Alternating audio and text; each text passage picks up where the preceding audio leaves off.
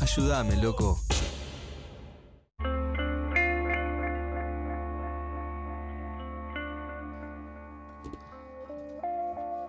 Tenemos una obsesión rotativa por mes, va cambiando. Lo fue la espiritualidad algún mes. Este mes le tocó a la comida. Vino gente fantástica de todas las áreas, eh, o de diferentes áreas en realidad, a hablar sobre la comida. Y hoy vamos a recibir eh, a alguien que teníamos muchas ganas de que viniera, que hizo un montón de esfuerzo por estar acá, así que se lo agradecemos mucho. Y hablamos de Jimena Sáenz, así que la vamos a aplaudir. Gracias, gracias. De verdad, no son efectos. No, no son efectos. Mano con mano. Somos reales. Gracias. Jimé, tengo acá que venís de una planta de yogur en, la en las flores. Que las flores es muy lejos. Sí. Muy Sí. lejos. Eh, es antes de azul, pero es pasando lobos. Y sí, es una planta de lácteos que se llama la delfina, que hacen yogur artesanal, todo de búfala. Ahí Y va. entonces, bueno, nosotros lo usamos en el restaurante y queríamos hacer como una excursión para aprender cómo era el proceso, que siempre es muy enriquecedor, así que sí, vengo. Hay una búsqueda en Casa Science, que Sí. es el restaurante de Jimena, eh, por encontrar el producto bueno, la materia prima de calidad. Es fundamental, sí. O sea, no es solo nuestra, todos los cocineros como de esta generación estamos como bastante enfocados en eso.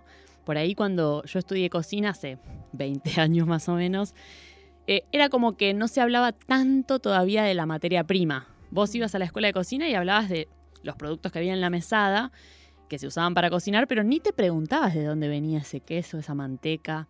Y es muy importante, de hecho, hoy venimos de ahí y nosotros usamos el yogur de ellos y nos enteramos hoy, estando ahí en el campo entre las, entre las búfalas, que la leche que ordeñan la hacen yogur al día siguiente y la entregan al día siguiente. O sea que nosotros recibimos yogur que fue Refresco. ordeñado dos días antes.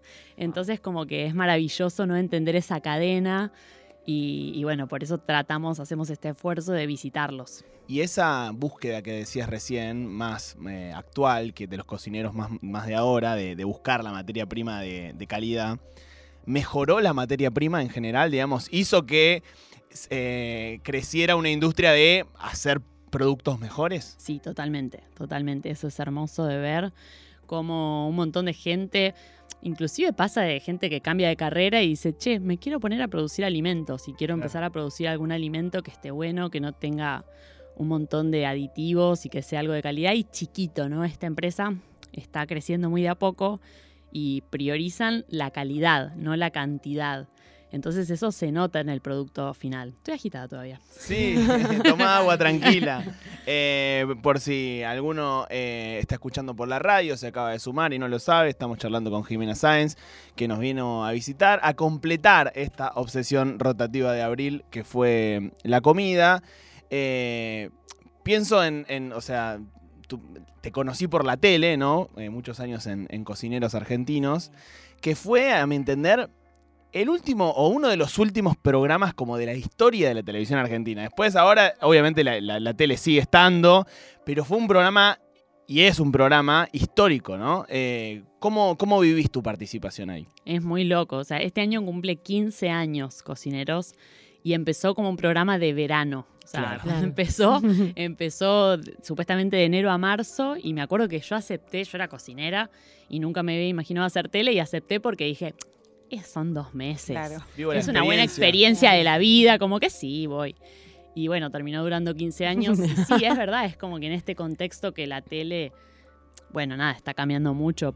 Para mí está muriendo de alguna manera. Sí. Las otras tecnologías, obviamente, que, que la están pasando un poquito por encima. Entonces, eh, es, es raro, ¿no? Un programa de tele que dure tantos años. Y para mí, yo estoy muy, muy, muy agradecida de todo lo que me brindó. O sea, de poder de haber recorrido el país. Lo más lindo que tiene Cocineros es que es un programa federal. Sí. Y, y habiendo estudiado cocina, y mis compañeros también, ni Juan ni Juanito, que habíamos estudiado todos cocina, no conocíamos nada de cocina argentina, porque en las escuelas de gastronomía no se enseñaba. Mm. O sea, Claro. no aprendíamos a hacer ni empanadas, ni humita, o sea, no existían esas recetas en las escuelas de cocina y nosotros las fuimos aprendiendo en las casas de distintas personas en el país. Y haber eh, podido mostrar eso, primero aprenderlo eh, y aprenderlo con todos, porque comunicarlo para que todos lo aprendiéramos y, y le diéramos visibilidad a todo eso que teníamos fue muy importante. O sea, todos sentimos muy profundamente el programa en el sentido que creemos en él y creemos en lo que, en lo que muestra. Yo siempre fui muy fan de cocineros argentinos, hice un millón de recetas y me pasaba eso que me, me gusta mucho ver, o sea, me relaja ver gente cocinar, como que es algo, y me pasa hoy en día con Instagram y con las redes, eh, pero en general, viste que los programas de cocina tenían, para mí antes de cocineros, una cosa medio elitista de, de, bueno, no sé, una torta que era re difícil hacer después en tu casa. Sí. Y de golpe cocineros hacían un chipá relleno de morcilla. ¿me Sí. Como, sí, sí. Pero es una en buena idea. sí, total. O sea, eh, la verdad es que por un lado eso fue crédito de los productores que lo tenían muy claro desde el primer día. Eh, la productora escapó y siempre lo tuvieron muy claro, que a mí me asombraba porque en ese momento yo tenía 25 y un poco admiraba los programas que trabajaban con mango y maracuyá y un Claro. poco yo decía, no, pero hay chicos, hay que hacer eso, si es lo que hacen en la tele. Y ellos me decían, no, no, no, cosas que la gente tiene en la casa, tenés que cocinar con lo que la gente tiene en la casa. Lo empezamos a hacer y claro, enseguida me di cuenta que funcionaba porque era lo que más nos reconocían.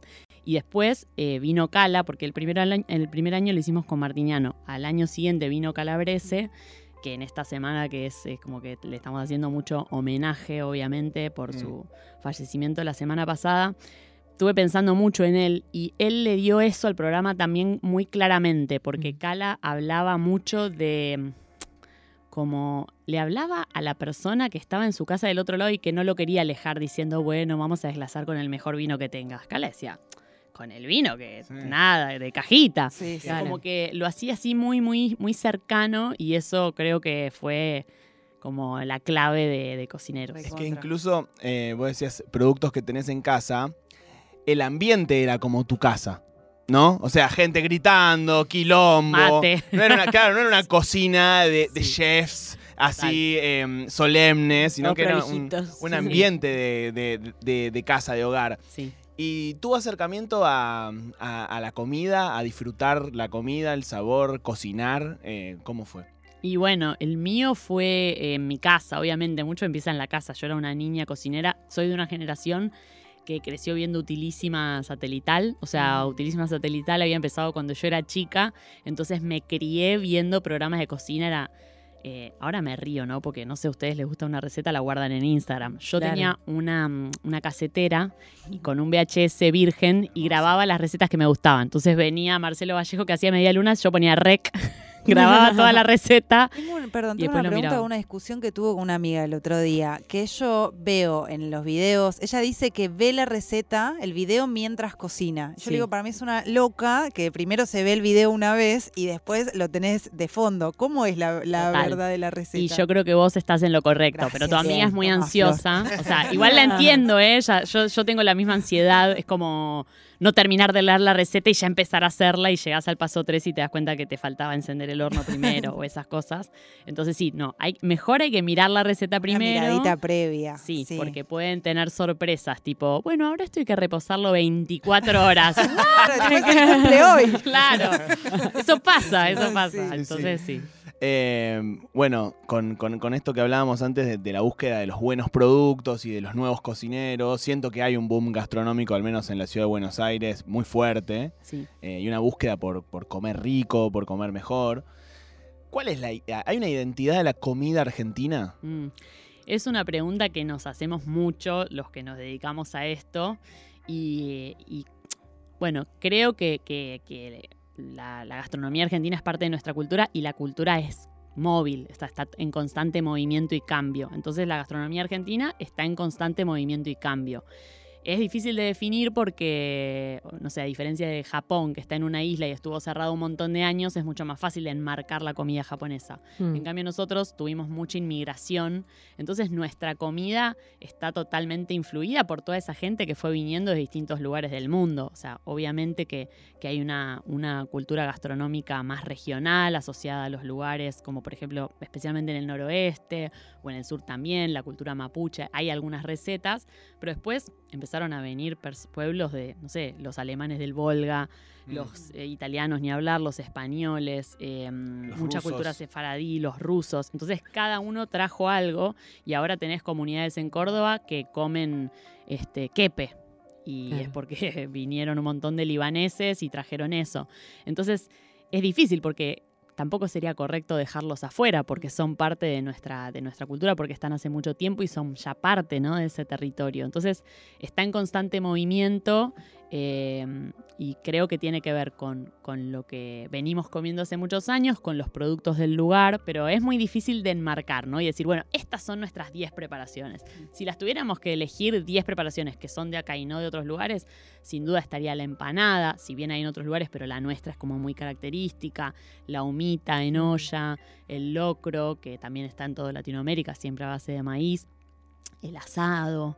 Este, que obviamente en todo el mundo lo hacen, pero nosotros Sí. tenemos nuestro corte con Mismo las la pizza, que es como la comida universal del mundo, tenemos una forma de argentina de hacerla o porteña de hacerla. Exactamente, sí, por eso todo es como la pasta. Nosotros, la pasta italiana no tiene nada que ver con la pasta argentina, que tiene, es más, eh, estas pastas rellenas como de masas más blandas, Mm. eh, mucho, con mucho menos dente, eh, porque aparte las, las fábricas de pastas de Argentina, la mayoría eran de españoles, no Mm. eran de italianos. Entonces, como que bueno, todo lo fuimos modificando. Nosotros el- tenemos como un- una bajada en el restaurante, que, que de hecho es nuestra clave del Wi-Fi y que la tenemos en todos lados, que es la cocina está viva. Bien. Y la cocina está viva habla de esto, habla del movimiento cultural, pero también habla del movimiento de las estaciones, que eh, en otoño no vas a tener la misma carta que en, en verano porque está vivo y porque son de cosas diferentes y bueno, tiene que ver con muchas cosas. Hay mucha gente que hace hincapié en cocinar con, por ejemplo, con las frutas de estación, ¿verdad? Mm. Con no, no sé, no, no hacer cosas con frutilla en julio. Exacto. Este, y, y- y de ir, bueno, me parece que todo es parte de la misma línea que hablábamos desde el yogur hasta acá, de ir a buscar el producto que está en condiciones, el, el buen producto Sí. y lo que está rico en esa época, ¿no? Sí. Hablamos con Jimena Sáenz, eh, que nos vino a visitar desde Las Flores. De las flores. Cruzó prácticamente toda la provincia de Buenos Aires. Yo para tengo un hambre que llegar me, acá. me Ay, total. Eh, ¿Qué te gustaría comer? Uy, mm, y em, dijeron empanadas y pensé en unas Uy, empanadas sí. fritas. ¿Vos ¿Cuál qué harías si tuvieses que en- salvar tu vida, digamos? Viene alguien y Oh. te dice, tienes que hacer un plato. Uno solo, ese Sí. es re difícil, pero eh, no, es- aparte soy muy cambiante, chicos, soy de Géminis, pero no sé, hoy se- haría una humita en olla porque me ¡Qué encanta la humita en olla y justo No sé si pusimos alguna vez lo comí. No, es ¿No? re fácil, mira, te la puedes hacer. O sea, haces un sofrito de cebollita y morrón, le pones un poco de ají molido a ese sofrito para que esté bien rico, con bastante materia grasa para que esté suave y que tenga buen sabor y que no se digamos. seque. Sí, o aceite de oliva también, o aceite de girasol. Bien. Y después rayás choclo fresco. Manteca, dijo el toque. Manteca. Ay, ya- Yo estaba pensando en manteca también, ¿eh? No, no, puedes, pueden no, no ponerla ahí. Eh, ¿Rayás? Rayás choco- choclo fresco. Antes de cocinarlo. Claro, antes de cocinarlo, lo rayás todo, cae todo el jugo del choclo y un poquito de la fibra, y eso lo tirás en el sofrito y lo empezás a cocinar a fuego bajo. Unos 15 minutos, va a cambiar de color. Empieza estando blanquecino y se va tornando amarillito anaranjado. Uh. Y podés hacer con los marlos del choclo un caldito que le vas tirando. ¿Qué son los marlos? ¿Viste el, el centro del El- como el choclo? hueso, el, sí. Claro, Bien, el, el carozo del choclo. El carozo del choclo se llama marlo y con eso lo pones en agua y haces un caldo. Entonces, como el choclo tiene almidón, ese caldo tiene almidón y lo pones en la humita y ayuda como a espesarla un poco. Y es algo muy sabroso, dulce, si el choclo es bueno. Les digo que si no venía de las flores, venía del restaurante y les traía algo, que es lo que suelo hacer cuando voy a restaurante. Vamos a ir. Vamos a Eh, ir. Podemos dar la dirección también por si alguien tiene ganas de ir. Eh, ¿en, dó- en dónde? Echeverría 2102, es Arcos y Echeverría, en el barrio de Belgrano. Belgrano. Fin de vamos. Perfecto, sí. Estoy recontra mil para ir. Nos vamos a pasar unos minutos, gracias a los amigos de Aler- Alerta Urgente. Eh, en estas obsesiones rotativas, eh, que en este mes hablamos de, de- de la comida, vino Elba, eh, ¿verdad? Sí. ¿Cómo es el apellido de Elba? Yo no estaba, entonces no lo Rodríguez. recuerdo. Rodríguez. Elba Rodríguez. Vinieron las cocineras de la Garganta Poderosa. Ah, Sí. espectacular. Eh, vino Carva el, el- el- la semana pasada, que es eh, biólogo y, vino a hablar del gusto y del sabor y de cómo lo, lo percibimos. Y a todos y a todas les hicimos la misma pregunta como para luego compilar esas respuestas, que es ¿qué es la comida? ¿Qué significa la comida simbólicamente en, en vos, en tu, en tu historia? Uy. Ay, qué difícil, chicos. Eh, no quiero decir algo cursi porque. Pero decir. Podés decir. No, porque últimamente estoy, estoy dándole vueltas a este asunto porque la comida es atención, digamos. Para no decir amor, Mm. viste cuando uno dice la comida es amor, hay que cocinar con amor. Y yo creo que en realidad el amor se traduce en atención a lo que estás haciendo para que salga lo mejor posible. Para. Yo me dedico a la cocina porque es una manera hermosa de de comunicarte con otros y de alegrar a otros sin ni siquiera hablar, con algo tan simple. A mí me da risa eso, llegar a un lugar con una torta y que a la gente se le transforma la cara. Y después llegaste- hiciste un budín, tampoco es que Bueno, pero. descubriste la cura de una enfermedad, ¿entendés? Pero Estás llevando tiempo, eh, dedicación, Sí, ¿no? hay algo de eso que es muy fuerte y siempre pienso que a mí me gusta lo que, lo que envuelve a la cocina. La cocina me encanta y amo de cocinar, pero todo lo que está alrededor de, de- del amor y el disfrute y la satisfacción que producen los demás es lo que más me atrae. Así que sí, tiene que ver con, con el amor y con la atención. A veces pienso en cómo eh, a nosotros, no sé, capaz nuestros padres recibían muebles de sus padres. Eh, y, y nosotros incluso podemos llegar a recibir un mueble de nuestros abuelos, de roble, una cosa vieja, gr- grande, que se la recontrabanca. eh, y nosotros a nuestros hijos nos vamos a dar unos muebles de melamina de mierda. Sí, de sí, sí, melamina. Todos hechos mierda, ni iban a llegar. Pero con la receta, eh, con, con las, las comidas, siento que hay una herencia ahí cultural de las familias. Y ubico con, eh, que podría también estar llegando a, a cortarse eso, ¿no? Como antes todas las personas sabían, o, todas las, ah, las abuelas en realidad, o las madres sabían hacer una mermelada, o una forma de preparar un guiso de esa casa. Y ubico en nuestra generación cierto, no sé, como que estamos perdiendo algo. ¿Lo ves eso o no? Sí, o sea, no, no, pero no lo veo como algo apocalíptico, pero sí como, como esto que estábamos hablando, un cambio cultural muy grande. Antes, al no haber internet, no haber tantas posibilidades, la gente sabía hacer bien 10 recetas, 15, 20, que más o menos iba variando. Entonces, realmente, eh, tu abuela sabía hacer los mejores ravioles y no los variaba. No es que la abuela decía, ay, no, descubrí Sí, el queso sí, azul de no sí. sé quién. No, la abuela hacía siempre lo mismo. Ahora, al haber tantas posibilidades, todo el tiempo estamos como diciendo, ay, no quiero probar y en Indonesia, yo me, me reconozco así, o sea, comen tal cosa, lo quiero hacer. Y no, no tengo recetas que tan habituales, digamos, como que me parece que está pasando eso, que la gente va cambiando mucho, hay demasiada oferta, demasiadas posibilidades, demasiadas modas también, ¿no? Como que de golpe está de moda no comer harina, bueno, todo el mundo empieza a hacer cosas para no comer harina, de vuelta está de moda comer, eh, no sé, todo con palta, todo el mundo haciendo cosas con palta. Entonces, como que eh, tiene una parte buena porque somos muy curiosos y aprendemos y probamos por ahí. En las generaciones anteriores de nuestros abuelos no eran tan, este, qué sé yo, curiosos como nosotros y iban a comer a un restaurante tailandés, mexicano, filipino y mm, francés. Milanesa con papa frita. Milanesas con papa Mi frita. abuela hacía una carne a la leche, un matambre a la Sí. leche, que nadie más lo pudo hacer nunca en la vida. O sea, ni yo ni nadie pudo hervir 14 horas ese matambre en leche, boludo. El tiempo también es algo Sí. fundamental, Sí, ¿no? Ya no tenemos Sí. tanto Sí, tiempo de hacer Bueno, eso ni hablar. siete horas amasando fideos. o sea. Y la mano. O sea, a nosotros nos pasa en el restaurante, que por ahí vos eh, haces una receta y la- después viene otro cocinero y la hace con la misma explicación y queda diferente porque hay algo del detalle de la mano que es diferente en cada uno de nosotros. Jimé, te hago la, la última para además darle pie a la próxima obsesión rotativa que será el futuro. Es eh, ¿cómo te imaginas la comida del futuro? Mm. Eh, no sé, en realidad me la quiero imaginar. no sé cómo me la imagino. Yo me la quiero imaginar. eh, o sea, creo, hoy veníamos hablando de esto en el auto con el equipo que venimos de las flores. Eh, con todo esto de la inteligencia artificial y toda esta locura, siento que cada vez va a tener más importancia la experiencia física. O sea, el comer algo y que sea increíble. Ir a un lugar y comer algo de verdad y que no sea todo, viste, mental y generado por inteligencia Digital. artificial. Mm. Entonces yo creo que en el futuro, un poco asqueados por todo esto, va a cobrar cada vez más, más importancia la experiencia real de comer las cosas y de hacerlas. Entonces me imagino como que en ese sentido, ojalá haya muchos avances y la comida del futuro sea cada vez más especializada y más sabrosa. Corte a el futuro comiendo un so- sobre, sí, un Sí. asado en sobre. Por eso, Eh, yo soy yo estoy, negacionista también, ¿viste? Y ahora sí, para, para cerrar, nosotros tenemos eh, eh, nuestro quinichín, que es una mezcla entre la quiniela y el lichín. Ujú, me gusta. Eh, vos, es muy simple. Vos tenés que decir un número del 0 al 80, como si estuvieses jugando a la quiniela. Y el eh, Kiniching te devuelve una frase, un consejo de alguna persona. Perfecto, 78. 78. Nunca habíamos ido tan lejos. Bueno. Es eh, fantástico, realmente. Como siempre el Kine Ching le devuelve algo a la persona que algo tiene que ver. Si Coca-Cola no quiere cumplir las leyes, bueno, se puede vivir sin Coca-Cola, dijo Hugo Chávez. Bueno, espectacular. Excelente. Te podría haber tocado cualquier otra, ¿eh? que Pero no te dice esa. nada que ver, pero Está te tocó bien. esa. Está muy bien. Muchas gracias, Gina, por venir y por el, el esfuerzo de haber venido hasta acá. Gracias a ustedes.